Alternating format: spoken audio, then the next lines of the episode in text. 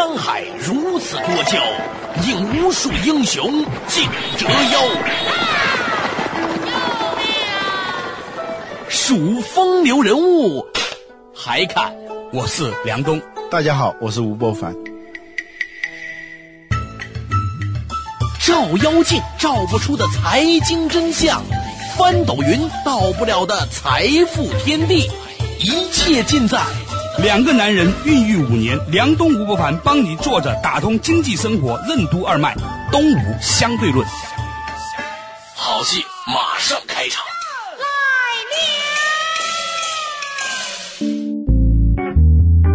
是的，作者打通经济生活任督二脉。大家好，欢迎收听今天的东吴相对论，我是梁东，对面的依然是二十一世纪商业评论主编吴伯凡。伯凡你好，大家好。哎，在较早之前的时候呢，我们就开始谈论关于德鲁克的话题。其实呢，德鲁克呢是我和伯凡呢这么多年来一直追随的一个管理思想者。虽然我们不能称之为好的管理观察员，但是呢，我觉得德鲁克是。所以呢，我们在学习他的这个经典著作的时候呢，每一次。看他的书都会有很多新的发现啊，甚至呢，连一个书名儿你都会发现它里面有很多不可言传的玄机。比如说那天我发现他卓有成效的管理者，嗯，是吧？他没有讲卓有成效的管理。对，嗯，我正好想问你这个问题，是吧？平常我每天看这本书，我书架上有不同的版本，就跟郭德纲说的，说这个人特爱古书，家里面都是各种版本的《金瓶梅》一样。我们家里面有各种版本的德鲁克，其中卓有成效的管理者呢，我有好几个版本，嗯。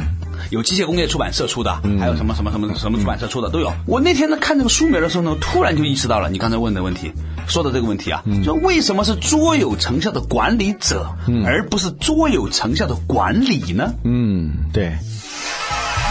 为什么领导不等于领导力？如何用影响力而不是权力去管理企业？领头雁和领头羊有何不同？为什么要做领头雁而不是领头羊？管理者为什么要首先学会自我管理？欢迎收听《东吴相对论》，本期话题：领导与领导力。这里头呢，包含着他对管理的一种独到的见解。什么见解？卓有成效的管理必须要依赖于卓有成效的管理者。简单的说，你是改变世界还是改变你自己？这话太深刻了。我一个简单的问题，居然涉及到这么大一个问题。对啊，我们一般人都想的是去改变世界，去管理别人。对，但很少想到改变自己和管理自己。换句话来说，嗯，你要真正的把你的管理做好，嗯，第一件事情不。不是搭建系统，嗯，首先是让自己修炼成为一个卓有成效的管理者，嗯，其次很多事情就应运而生了。哎，后来呢，哈佛大学的一个教授叫约翰科特，他写了一本书叫《权力与影响力》，是吧？有人把它译成叫《权力与影响》。他的意思是什么呢？我们作为一个管理者，常常谋求的是权力，对，这种思维是错的。你应该谋求的是影响力。这二者之间有什么？差别呢？啊，古希腊有个寓言嘛，嗯，啊，说太阳和风啊，看见有一个人，嗯，啊，在田野上，他们就打赌说，我们看谁让这个人把他的那个棉袄给脱下来。对。风说：“那好办了，风的力量是非常大的，对，是吧？我就把它吹下来不就行了吗？对，就刮起来非常大的风。可是呢，风越大，那个人呢就把那个棉袄啊扎得越紧，扎得越紧，用绳子把它给系上，因为冷嘛，对，冷了他就一定要穿上这个棉袄。这样呢，就刮了好长时间的风，还是没有把那个棉袄给吹下来。对啊，太阳说：看我的吧，他就增加它的热力。”啊，一下子就变得特别的热，渐渐热热热热，啊，这个人就开始流汗了，把那个棉袄就脱下来了。嗯。这就是权力和影响力的差别。就你强制别人做一个事情，或用迂回的侧面的这种力量去影响别人，去改变别人。你说到此时，我想起了一个有意思的观点。嗯，前两天我一个朋友跟我讲过一个事儿。嗯，他说你有没有留意到，很多女青年和她的男朋友在谈恋爱的时候，嗯，她男朋友过半个小时就要打电话跟她说想你啊，然后呢跟她说我现在该干嘛呀，汇报啊等等等等。嗯。结婚了以后，嗯啊，这个老婆呢，也是隔半个小时就要打电话，跟谁呢？什么时候回来呢？干嘛呢？都是三个标准问题。嗯，就是说理论上来说，你也要回答他。嗯，但是差别在哪里？前者是因为这个女孩子有魅力，嗯，有影响力，嗯啊，你必须你主动的向她汇报。嗯后者是这个女孩子，或者说后女孩、资深女孩，就是做太太的，嗯有权利询问。在后女青年时代，对在他谋求的是权力，对。而不是影响力了。对他使用的是权力、嗯。啊，他在前女青年时代，嗯。他用的是影响力、嗯。啊，就呼应您的这个过程。嗯。不过呢，似乎呢，在我们现实生活中，往往有这种事情。嗯。你会发现说，有一些单位啊，嗯。这个领导啊有权利，但是呢，大家并不那么的愿意跟他沟通，也不那么拥护他。嗯，另外有一些人呢，他没有一个 title，嗯，但是呢，他在公司里面说过话，大家都深以为许。对我们曾经讲到过，格鲁夫把权力分为了两种，对一种叫职务性权利，一种叫知识性权利。嗯，就在一个公司里头啊。有的人的权利是来自于他的职务，对有的人权利是来自于他的见识，德高望重，众望所归，对吧？这个所谓的自身权利呢，我想就是我们刚才讲到的所谓的影响力。对，如果一个人对自身管理的特别有效的话，他自然就会散发出一种影响力，别人就会众望所归，是吧？这话实际上是很深刻的，我认为这话是很深刻的，尤其是很多在企图成为管理别人的人的时候，是吧？你怎么样才能够拥有管理别人的能力呢？和职位呢？很多人都说你给我这个权利，单位给你提拔是吧？嗯，把你弄成副科长，弄成科长，或者弄成一个总监啊，副总裁、总裁。嗯，其实往往是在你成为一个总监之前，你已经有了做总监的影响力了，这就是领自然而然你就会领导和领导力的差别。对啊、领导往往是任命的。领导力呢，它是由自己赢得的。这明治伯格说，是你赢得了领导力，然后成为领导，还是说你先结婚再恋爱？有的人结了婚，他也不恋爱了，就是他成为领导了，但是他没有领导力，这个在这个位置上是待不长的。如果待得很长的话，那对自己和别人都是一种灾难。对，那我们今天谈论这个话题呢，其实只是一个引子，是吧？啊，吴呢，今天我们讲到这个话题呢，呃，涉及到一个问题，嗯，这个问题呢，就是说我发现呢，其实在中国的这古文化里面啊，嗯，包括孔子的思想，也包括道家思想，包括荀子的思想，嗯，他们都认为呢，一个人首先要做的事情是完善自我，嗯，修身齐家治国平天下，修齐治平嘛，是吧？你得先把自己的这个东西弄好，嗯。嗯。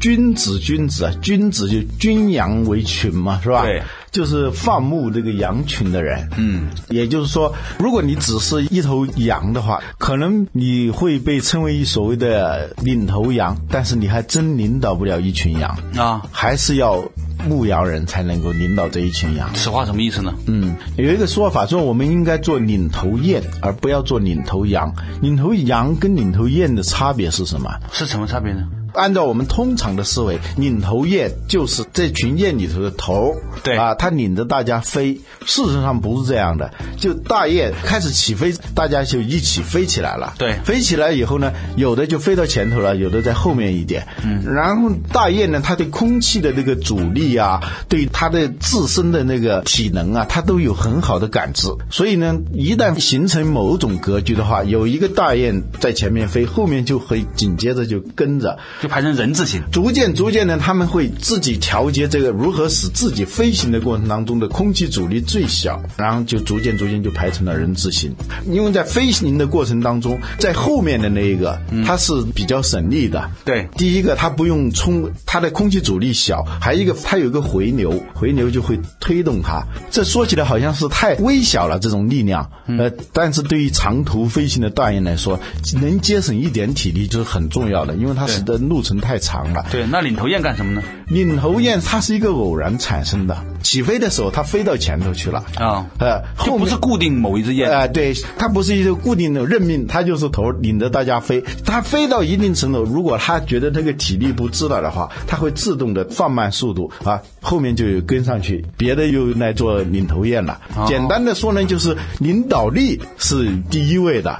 第二位呢，你才是领导，你才是飞到那个前头去。就是你能够飞在前面，对因为你有这个能力飞在前面，对对于是你成为领头雁，对对当你没有能力的时候，嗯，就自己退下来，对，退下来。所以它不是终身制的，对对。它是靠你的能力来驱动的，嗯对吧？对对但是领头羊就不是，领头羊呢，一般呢是长得个儿比较大一点的，嗯认命的。但是那个羊啊，跟大雁呢，它有一个很大的差别。大雁呢，第一个，它对它的那个体能啊，那种感受能力是非常敏感的。嗯，羊呢，它在地上走，它不需要有这种敏感。那个羊在一起啊，它也不进行信息沟通。大雁，我们听见大雁飞过的时候，总能听见那个雁叫的那种声音嘛。对它实际上是在发送这个信号。对，川江号子嘛，嘿就就，这个川江号子，对对，它是要协，呃就是我们劳动的时候都有劳动的号子嘛。对呃，它这个是一种沟通信息，嗯能够让大家的步调比较一致。对啊甚至是这个叫声里头说啊，我不行了，我现在要调到前头或者调到后头，是这样一个过程。它是一个很好的信息沟通系统，啊在这个验证里头。嗯，但是在羊群里头，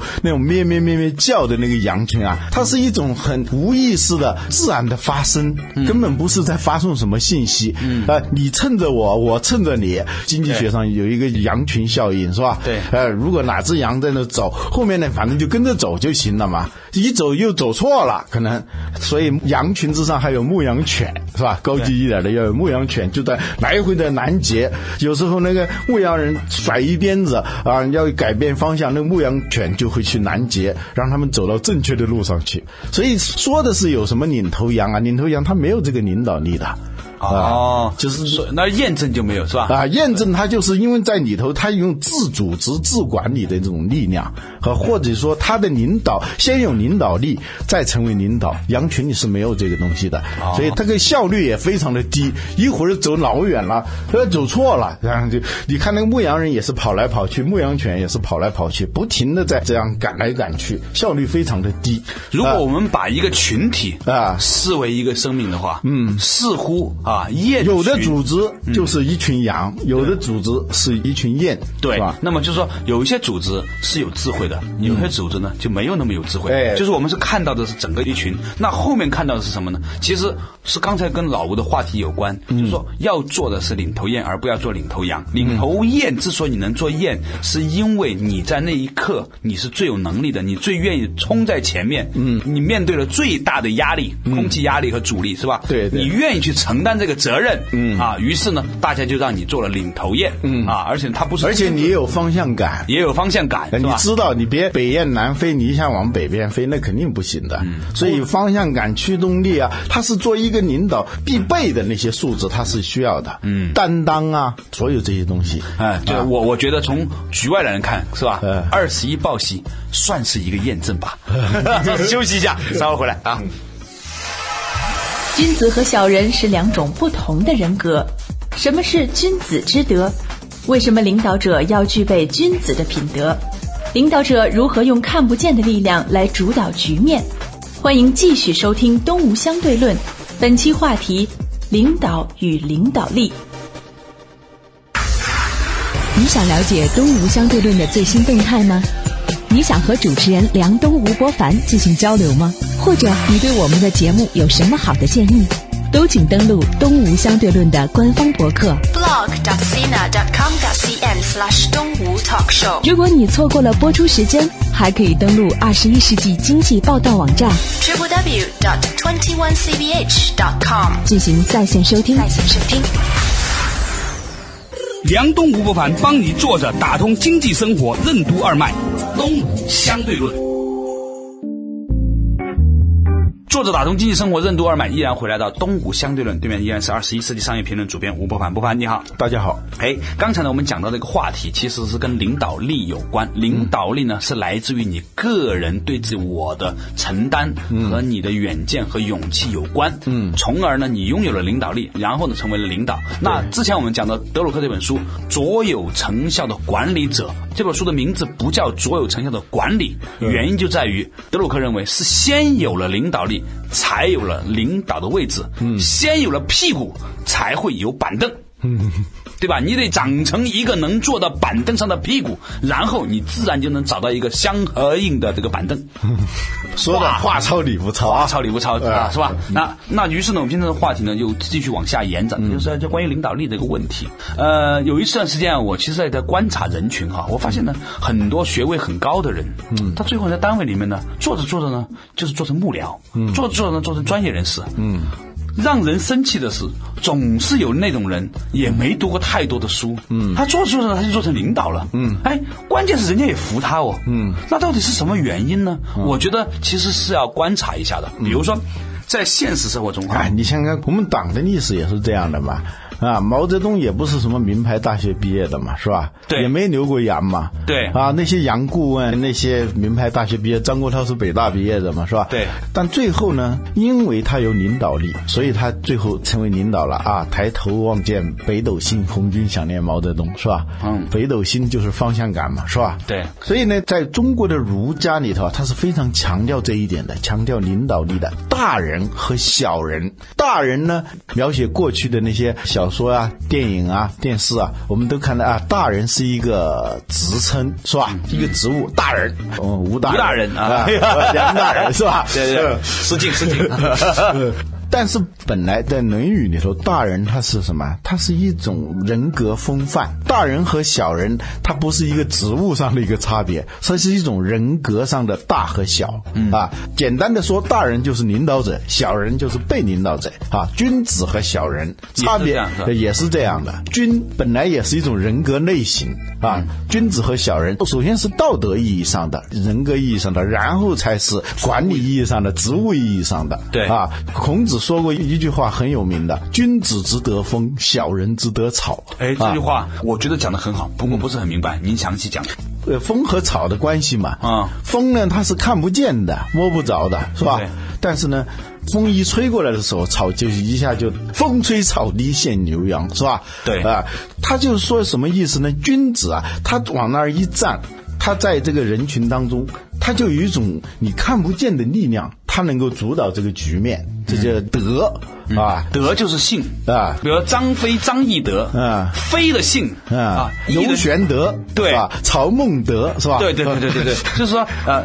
翼就是翅膀，翼的德，叫张飞，就是飞嘛，对，是不是？张刘备呢，就是叫刘玄德，玄的意思呢是黑色的，是完备的，就是他能把所有东西都吸纳进来，啊，这就叫玄，是吧？对，对，就玄的德就是就是背呢，对吧？翼的德就是飞，对对，所以就是什么什么的德，就什么什么的性，嗯嗯，做德性德性，对对对，所以三国里头都是德在较量嘛，是吧？孟德玄德是吧？对对对，关云长关。语嘛，对对，这个德呢，实际上是一种人格的素质，或者说是一种自我管理、自我经营的品质，嗯。啊，然后才会有这个格局在哪儿。对，说到这里呢，前几天啊，我就不知道谁把一堆书啊放在我桌上。啊。现在出版商都知道，定时的在吴老师桌上放一本书啊，这是效果最好而且成本最低的营销方式。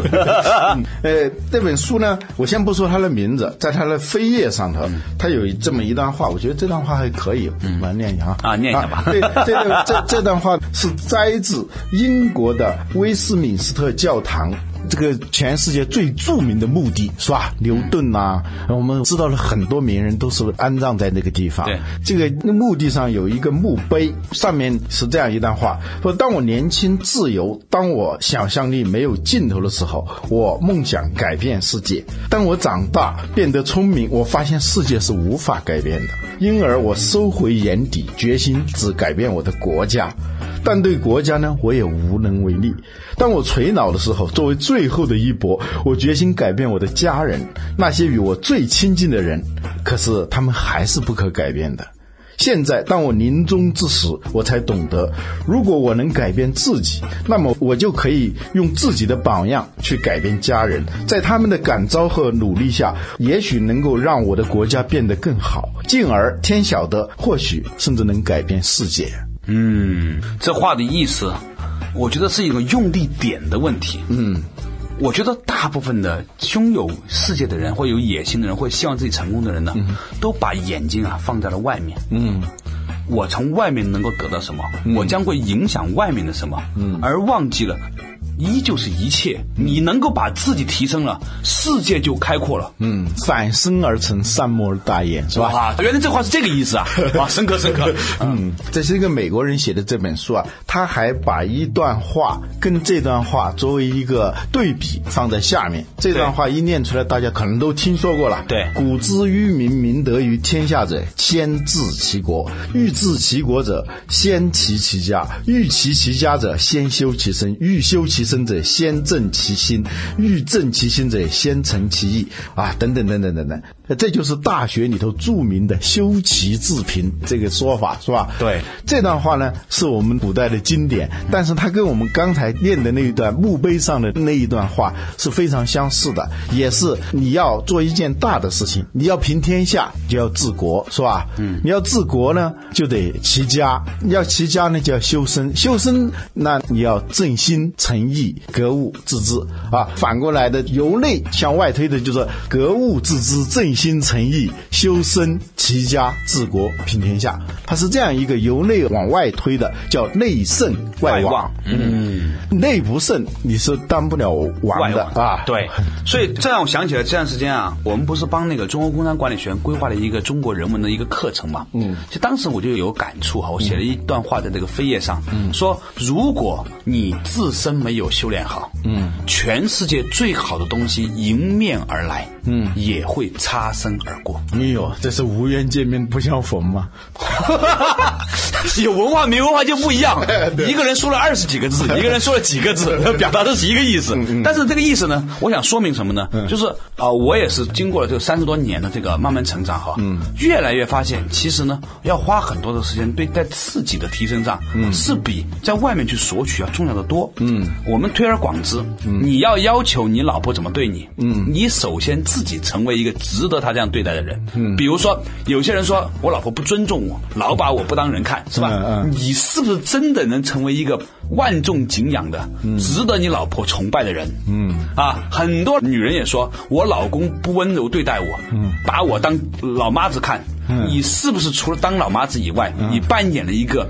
比老妈子更高的角色，嗯，对吧？你是不是有足够的魅力、嗯、学养啊？年轻的时候靠资源驱动、啊，这个外貌什么的，嗯是吧？到了年老，是不是要有能力驱动？对，是吧？你跟中国企业是一样的。对呀、你要这个产业格局升级嘛，是吧？对对对你是不是能够照顾好你老公的父母的健康、你的健康、家庭财务管理，然后呢井井有条，子女的教育，这些东西都是要做的。所以不要去要求别人，你是不是能够做到你要求别人的那些东西？嗯，啊，前两天啊，我碰见一个很著名的一个企业家，他做了一个可能是全中国最大的网站了。嗯，我们俩在不丹山头上聊天的时候，我问他你怎么处理员工来向你抱怨，嗯，这个工作的问题。嗯，他说他处理抱怨有两个原则，第一，你不可以向你的下属抱怨你的工作，嗯，也不可以向其他人抱怨。你要抱怨，你必须要向你的上级做抱怨。嗯，第二，在此之前，你必须用你的行动赢得你有抱怨的资格。嗯，